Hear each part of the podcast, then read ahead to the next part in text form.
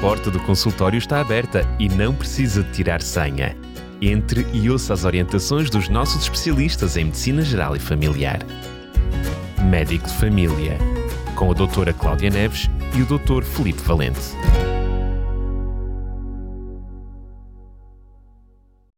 E aqui estamos para mais um médico de família. Volta a estar na companhia da doutora Cláudia Neves. Cláudia, mais uma vez, bem-vinda. Olá, Daniela, obrigada. É um prazer estar aqui com os ouvintes da Rádio RCS.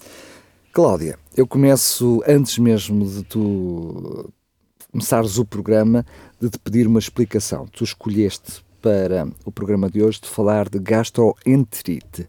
E estou a fazer de propósito esta, eh, eh, esta pausa, esta pausula na, na forma como estou a dizer, porque há aqui uh, dois termos que se fundem e confundem, que é a gastrite e a gastroenterite. O que tu vais falar hoje é gastroenterite. Então diz-nos qual é a diferença entre uma coisa e outra.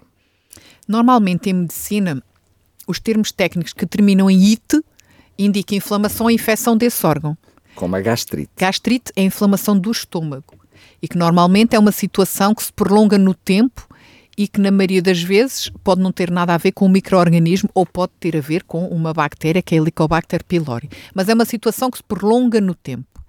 A gastroenterite é uma inflamação do revestimento do estômago e dos intestinos e que normalmente é causada por uma infecção por um microorganismo ou micróbio, mas também pode ser causada pela ingestão de toxinas químicas ou até medicamentos. E é um conceito que no tempo normalmente é mais limitado dura cerca de 3, 5 dias, 7 dias no máximo.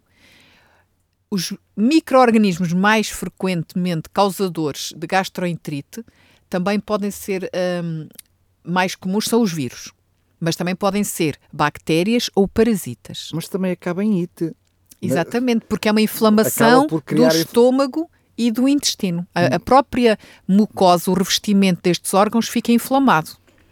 Então, antes de, de irmos ao resto do programa, porque aqui já está uma diferença grande, enquanto a gastrite acaba por ser alguma coisa que acontece connosco, mesmo, enfim, uma inflamação provocada por alguma coisa no nosso estômago e prolifica até ser resolvido. conhecemos até quem tenha crónica, não é? Sim, sim, sim. A gastroenterite, se mete vírus, acaba por ter também aqui uma questão de contágio. Exatamente. Muito bem, vamos ver isso então lá mais para a frente. Para, para a frente.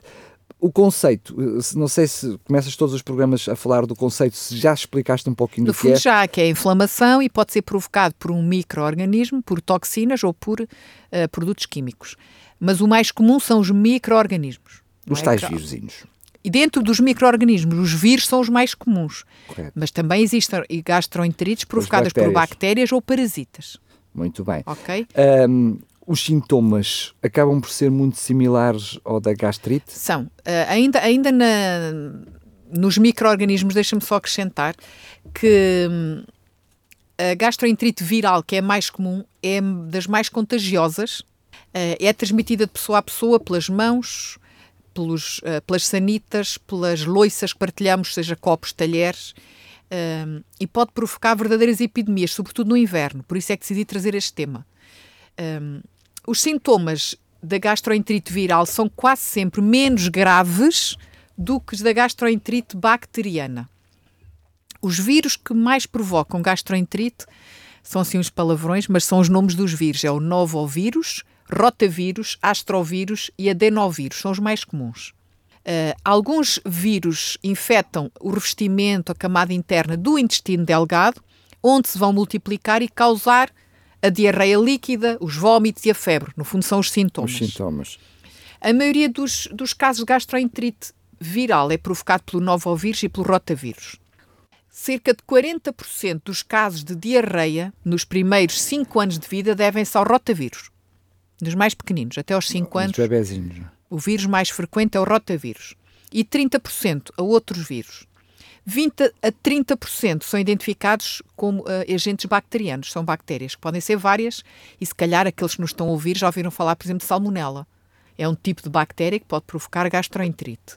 Ah, a questão, essas tais salmonelas, porque eu lembro-me agora, tu estás a falar disso, e muitas vezes ouvimos falar dos surtos que acontecem com Os alimentos contaminados. Na, nas escolas, de surtos de gastroenterite, mas não é só pelo fator de contaminação, Ser o contágio, mas depois o fator de contaminação também pode ser o mesmo. Né? Ou seja, imaginemos se é uma salmonela qualquer, na água, num, num alimento, forçosamente vai, vai contagiar várias crianças que depois elas eh, irão contagiar outras. Né? Exatamente, Ok. exatamente. Ahm, como já vimos, ah, existem os vários vírus. Um deles é o adenovírus, que é a quarta causa mais comum de gastroenterite viral infantil e afeta crianças até aos dois anos, mesmo os pequeninos. Esse era o que eu mais conhecia, por acaso. É. É mais nos, nos, nos mais bebezinhos. Ah, outros vírus, como o citomegalovírus, o entrovírus, podem causar ah, gastroenterite, mas mais em pessoas em que tenham o sistema imunitário já comprometido, mais debilitadas. As bactérias mais frequentes ah, podem achar assim uns termos estranhos, mas é salmonella, a campylobacter, ah, a Escherichia coli, a Singela, os estafilococos, que causam normalmente intoxicação alimentar por ah, realmente esta bactéria. A bacteriana é menos comum do que a viral e nós sabemos que as bactérias causam eh, infecção de várias maneiras. Pode ser porque se agarram à camada interna do, do intestino, não invadem propriamente, mas agarram-se ali, libertam toxinas que fazem com que o intestino vá libertar mais água e, como tem resultado, claro, diarreia líquida. Outras bactérias libertam toxinas que podem estar nos alimentos contaminados, não são as bactérias que vão agarrar-se ao intestino. As, as- as bactérias libertam essas toxinas nos alimentos que nós depois podemos ingerir. E a toxina pode assim causar a infecção bacteriana, a gastroenterite, sem a infecção, aliás. Causa a gastroenterite sem termos a bactéria, temos só, ingerimos a toxina. Que engraçado, temos só os, sintoma- os sintomas que, que temos é devido à própria toxina. que foi libertada É pela bactéria no alimento. Exatamente.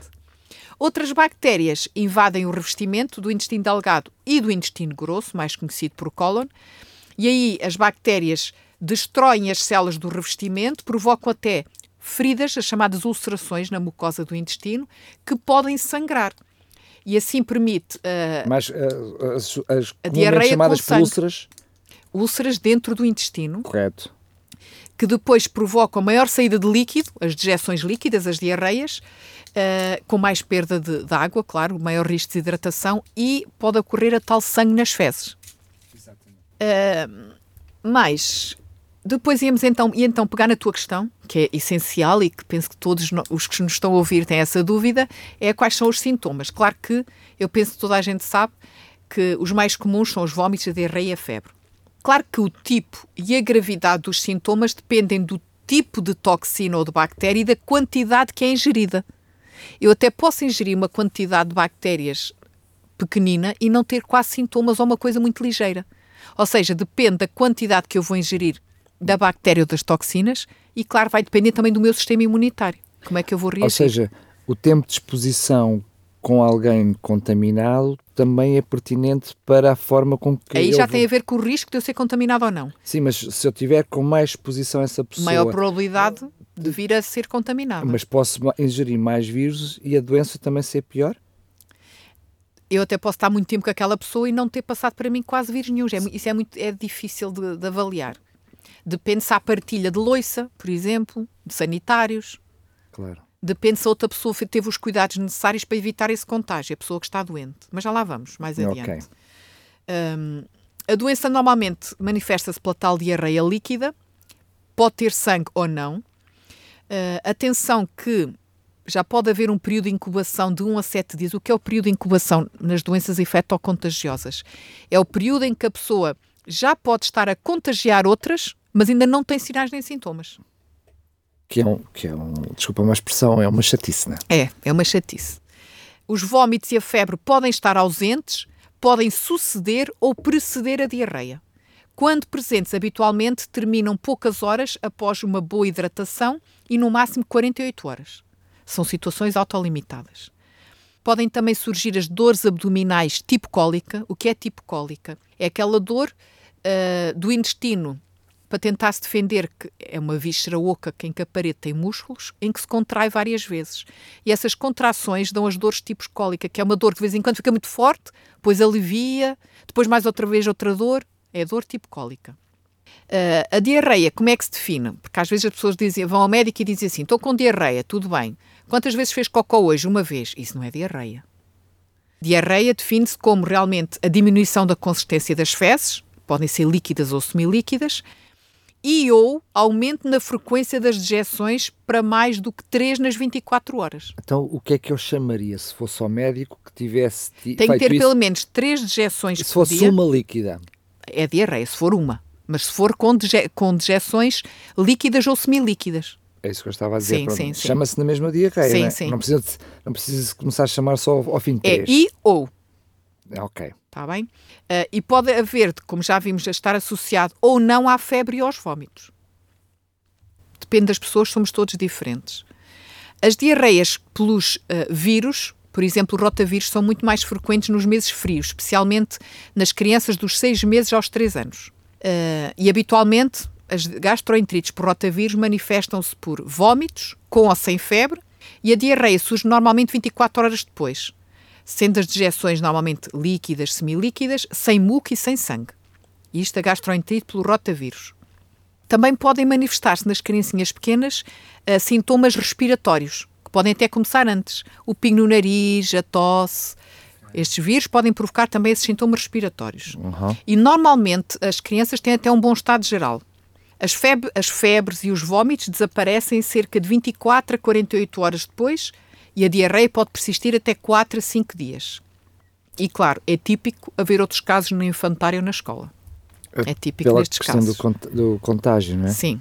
Nas diarreias bacterianas, as dejeções por vezes são pequenas e múltiplas, podem ter muco e sangue e acompanham-se mais cólicas, cólicas abdominais.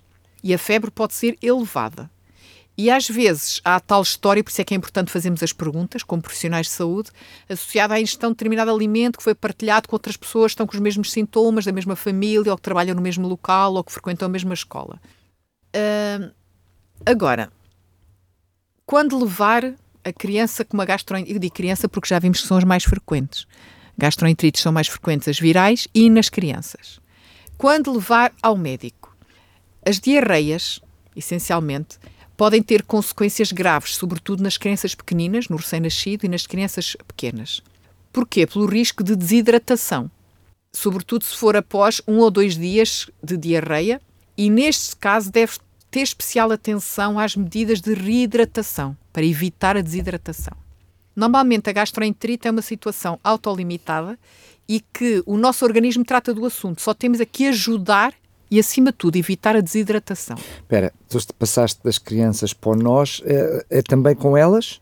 Estou a falar de, em geral. Em geral, ok. Em geral. É autolimitado tanto nas crianças como nos adultos. Agora eu vou retomar o tema que estava a falar. Okay. Quando levar ao médico? A criança deve ser observada pelo médico se tiver sangue ou pus misturado nas fezes, por exemplo. Se tiver febre alta, que difícil baixar a temperatura se tiver sinais de desidratação. E quais são estes sinais? A boca e a língua secas, a criança chora, mas não saem lágrimas, tal é o nível de desidratação. Diminuição da necessidade de mudar fraldas, parece que a criança faz menos xixi. Os pais normalmente notam que tem menos fraldas com xixi. Maior irritabilidade da criança ou a fontanela deprimida. O que é fontanela? é aquilo que as pessoas chamam vulgarmente a moleirinha das crianças, que é aqui por cima da cabeça, a zona dos ossos ainda não estão unidos, porque o crânio ainda está a crescer.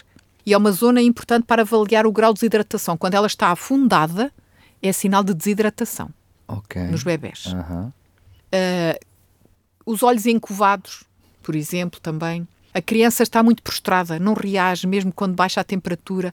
Parece que é uma criança que está muito mais parada, não parece a mesma criança. E estes são os sinais realmente de uh, alarme para levar a criança ao médico que esteja com diarreia. A minha pergunta é quase eh, lá para a Alice. Então, mas porquê é que na criança há esses sinais todos e no adulto os mesmos sinais não seriam... São muito menos frequentes. Eu estou a falar na criança porque a gastroenterite é mais frequente na criança e o risco de desidratação é maior na criança. Mas se eu vir esses sinais no adulto. Se, fizer, se vir no adulto, claro que também deve procurar ah, ajuda é, como médica. Como particularizaste nas crianças, podia ser diferente. Sim, sim. Já percebi. Mas é muito raro uma gastroenterite no adulto dar estas complicações. Então, uh, uh, desculpa lá a pergunta, mas se calhar, em tudo o que nos disseste, eu acho que já foste dando a resposta, mas mesmo assim faço-te a pergunta porque ela pode ser diferenciada. Como diagnosticar? É possível diagnosticar para além dos sintomas que já mencionaste? Geralmente, os sintomas em si já sugerem o diagnóstico. Pois, por isso é que eu estou a fazer a É. pergunta dessa maneira. E isso, qualquer, qualquer pessoa, sem ser profissional de saúde, até pode eh, fazer o diagnóstico. Normalmente a diarreia e os vómitos, já vimos que a diarreia essencialmente pode ter ou não febre e vómitos. E geralmente não são necessários exames específicos. Não é necessário ir ao médico e fazer exames específicos. Claro que é importante, se vai ao médico por alguma razão, ou se tem, se tem dúvidas, por exemplo, Uh, é importante estas questões todas que eu tive a referir, a história clínica, o tipo de fezes, há quanto tempo tem, se tem febre, se tem vómitos, se vomita até a água que bebe ou se consegue beber água e, e segura e não vomita a água, se a febre baixa com a medicação, como o paracetamol, se há hist- história na família ou nos local de trabalho ou na escola de casos semelhantes, fazer uma boa história clínica, é importante avaliar a pessoa, avaliar a temperatura, os sinais de desidratação, eh, fazer uma palpação abdominal. Isso, os médicos sabem o que fazer. E normalmente isso é suficiente para o diagnóstico realmente de gastroenterite. Eh, e é suficiente também para saber o que fazer em termos de tratamento. Na diarreia grave, quando ocorrem complicações ou até existem dúvidas sobre o diagnóstico, o médico pode ter dúvidas, que é uma maneira um bocadinho diferente. Podem realizar-se outras investigações de acordo com o quadro clínico da pessoa, não é? Imagina que alguém está com diarreia há duas semanas. Há que, na história clínica, tentar perceber realmente se é gastroenterite ou se tem dúvidas ou não. Porque não fazer um exame, por exemplo, microbiológico às fezes, pesquisa mesmo de ver que se há alguma coisa que está nas fezes, eh, mas não deve realizar-se por rotina esse exame. Claro. Grande maioria, geralmente, não é necessário realizar exames para fazer o diagnóstico de gastroenterite.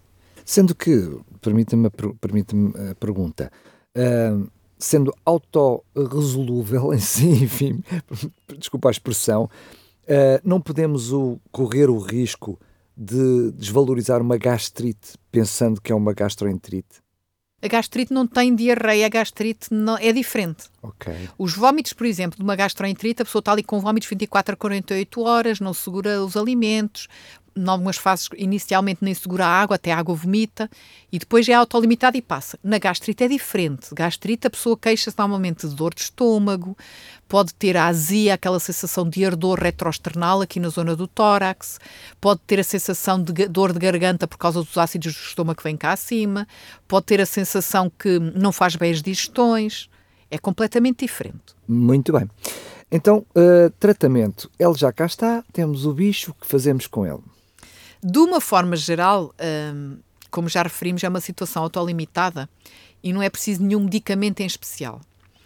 Hum, já vimos que as mais frequentes são as provocadas pelo rotavírus, eh, sobretudo na criança, e tem uma duração de 3 a 5 dias e normalmente não é necessário nenhum tratamento específico, exce- excetuando as medidas para evitar a desidratação, como já referimos. E claro que o primeiro tratamento é uma medida geral que todos nós podemos fazer em casa, é a hidratação com bastante água, bebidas ricas em minerais, os caldos, as sopas, para impedir a desidratação. Na dúvida, já existem à venda nas farmácias e para farmácias preparados nesse sentido. A pessoa pode comprar e vai, coloca no frigorífico e vai bebendo aos pedacinhos para tentar a hidratação. Se por acaso hum, a pessoa, imagine, bebe um bocadinho de água e vomita logo a seguir, espera meia hora e volta a tentar o processo. Se os vómitos realmente forem persistentes, hum, ingerir algo açucarado também ajuda, marmelada, reboçados, claro, isto tudo a idade da criança ao permitir, porque estamos a falar que isto é mais frequente nas crianças. É importante fazer o que nós chamamos de hidratação fracionada, ou seja, a criança até pode estar cheia de sede, ou adulto, e chegar ali e beber um copo de água. Errado. O estômago está inflamado, não vai tolerar um copo cheio de água. Tem que ser aos pedacinhos. Eu costumo dizer, ou à colherada, beber água à colherada, uma colherada, espera uns minutos. Antigamente receitava-se quando a pessoa tinha esses problemas e para também ter alguma coisa com- no estômago era a colher de chá, ou seja, fazer, beber colher de chá. Colher de chá de chá. Fazer Sim, chá sim, e sim, beber a colher de chá. Pode ser à colherada ou pode ser com uma palhinha. Para, ser, para não ter a tentação de beber muito de uma vez, porque o estômago não vai tolerar e há o risco Exato, de vomitar exato. logo a seguir. E o importante é ir segurando o máximo de líquidos. Ajuda a bochechar. Nós temos veias que ajudam logo na absorção debaixo da língua e tudo o que nós bochechamos ali durante um tempo, até aquecer a água, aquecer, vai absorvendo logo ali. Ou seja, passa diretamente para o nosso sangue, ajuda na hidratação e não tem que passar pelo estômago. É um pequenino truque. Uh, não forçar a ingestão de alimentos. Se a pessoa não tem fome, se a criança recusa, não forçar. Não tem mal nenhum, está dois, três dias sem comer. Agora é importante beber para tentar diminuir a diarreia quase toda a população sabe, uh, deve oferecer alimentos pobres em fibra. Aqui é o, o oposto do que é a dieta saudável, por assim dizer. Evitar os legumes verdes, as frutas com muita fibra, como por exemplo laranjas, kiwis, uvas e outros afins. E as hortaliças também, não é? As couvezinhas essas Exatamente. coisas todas. Uh, preferencialmente alimentos que prendam os intestinos, como por exemplo a banana, a cenoura, o arroz. o arroz. branco. Quando eu digo branco, não é fazer um arroz branco e não um arroz de cenoura, é um arroz que não seja integral. Pode ser, por exemplo, uma sopinha de arroz, uma sopa de cenoura, cenoura, pode pôr também uma batata, triturar tudo, fazer um creme de cenoura. Um, as frutas pode ser maçã cozida, o marmelo, a banana madura e pode comer também pão, desde que não seja com sementes nem integral, portanto, pão mesmo branco e torrado também é melhor. E também ajuda alimentos que auxiliem a refazer a flora intestinal. Nós, no nosso intestino, temos bactérias boas, que são boas para nós, chamada flora intestinal. E quando surgem estas inflamações, é que desequilibra tudo, as más invadem ali aquilo tudo. É importante uh, também a ingestão, nesta fase, de probióticos nos iogurtes, ou medicamentos à base de lactobacilos, são chamados probióticos, que existem à venda nas farmácias e parafarmácias e, de uma forma geral, as pessoas também conhecem. Se tiver vontade de comer e já conseguir comer alguma coisa, fracionar as refeições, ou seja, comer mais vezes e pouco de cada vez para não uh, distender muito o estômago que ainda está inflamado. Ir, ir, ir adaptando o próprio estômago novamente ao alimento. É? Exatamente. Uh, nas criancinhas não é necessário dar leites especiais nesta altura, não é necessário o uso de leites diluídos. É importante nos bebés que estão a amamentar manter o leite materno, é essencial. A criança até vai pedir mais vezes o leite materno, porque é a única, os mais pequeninos até os seis meses, é a única fonte que têm de hidratação, é o leite da mãe, que dá-lhes tudo, até a água, e é normal um bebê pequenininho que esteja com diarreia pedir mais vezes mama. Perfeitamente normal continuar a dar mama. Não a medicar desnecessariamente. Isto é importantíssimo mais uma vez aqui um, uma informação que eu penso que é importante os nossos ouvintes uh, reterem. Os antibióticos estão indicados apenas em casos selecionados, com clínica preocupante ou arrastada ou até sugestiva de uma causa bacteriana, porque os antibióticos são medicamentos para matar bactérias. E nós vimos aqui que a grande maioria das gastroenterites são provocadas por vírus. Portanto, é normal, se achar que realmente não consegue controlar uma gastroenterite em casa e tem que ir ao médico, Muitas das vezes as pessoas têm que ir ao médico porque precisam do certificado de incapacidade temporária, da chamada baixa médica, porque normalmente conseguem gerir e tratar em casa, mas não peçam ao vosso médico um antibiótico e não se admirem se o médico não prescreveu um antibiótico. Está bem? Ele só está a ser o seu médico. Exatamente. E devemos utilizar os, os, os antibióticos quando necessários. E apenas isso só, não é? Uhum. Muito bem. Uh, estamos mesmo, mesmo a terminar. Eu ainda queria perguntar, então, como evitar o contágio, mesmo que de alguma observação que já tinhas feita, já conseguimos ler pelas entrelinhas algumas coisas, não é? Não, não partilhar loiça por aí uhum, fora, não é? Exatamente. Uh, não compartilhar a loiça e os sanitários, ou então, se vai usar um sanitário, desinfetar antes e no fim. Lavar as mãos frequentemente com sabonete, nós aprendemos todos durante a pandemia da Covid-19 a higiene adequada das mãos e regularmente.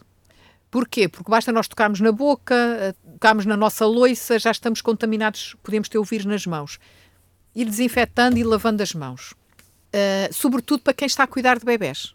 Vai mudar a fralda um bebê, lavar as mãos. Sendo no intestino, uh, desculpa lá a ignorância, mas sendo no intestino, é um vírus que através da tosse e outras coisas também é transmitível, não é? Transmissível. transmissível sim, sim, através da, da, da, da vias, das vias digestivas, da boca e pelas fezes, não é? Claro. Ou seja, uh, questões como tosse, espirros são passíveis de contágio. E ter atenção a quem abraça, a quem beija, pois a transmissão pode ser feita muito facilmente. Ok. Como já vimos. Também uh, para evitar o contágio, é importante, evitando aquelas uh, intoxicações alimentares, evitar comer alimentos que ultrapassaram o passo de validade uh, para pre prevenir as intoxicações alimentares. Em caso de evitar a contaminação nos lares de terceira idade ou nos locais muito fechados ou muito movimentados com várias pessoas, ou com basta ter uma doente, utilizar as luvas descartáveis nos cuidadores dessas pessoas. Se as pessoas tiverem se as roupas, perdão, estiverem contaminadas por vômitos ou fezes, lavar as roupas a, a 60 graus, mais temperatura do que o habitual. Em resumo, faz de conta que está com Covid-19. É evitar os contágios. já, já e desinfetar as superfícies, as banheiras, as sanitas, o chão, contaminadas por fezes ou por vômitos desses doentes, claro. Só mesmo para terminar, sei que há vacina Uh, essa vacina é específica para as crianças, é para os adultos? Como é que funciona? Uhum. Existe vacina para gastroenterite, é chamada vacina para o rotavírus, porque é o mais frequente nos pequeninos. Uh, não faz parte do, do, Plano Nacional de Vacinação. Uh, se os pais realmente quiserem, têm que adquirir, mediante receita médica. Em Portugal existem duas marcas. Pode ser duas ou três doses. É administrada por via oral, não é injetável e deve ser administrada uh, até aos seis meses de idade.